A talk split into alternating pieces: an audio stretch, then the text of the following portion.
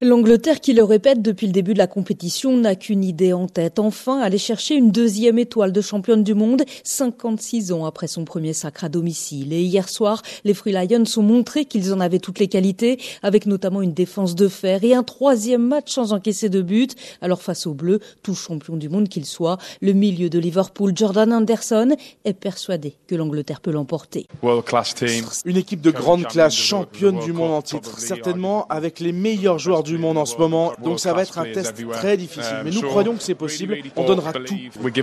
Il faut dire que les Anglais ont eux aussi de grands talents devant, comme Kane bien sûr, mais aussi Foden ou encore la nouvelle pépite de 19 ans Bellingham. Un crunch qui s'annonce donc de toute beauté et met déjà en appétit les supporters français. Match des meilleurs ennemis et on attend que ça. Ils ont une certaine rancœur contre nous. Faut qu'on botte euh, les, Anglais hors de cette Coupe du Monde. Euh, ça va être chaud. On peut les péter. France-Angleterre, les deux meilleurs ennemis pour un quart de finale qui sera d'ores et déjà historique. C'est la première fois que les deux voisins s'affrontent dans un match à élimination directe d'une compétition majeure.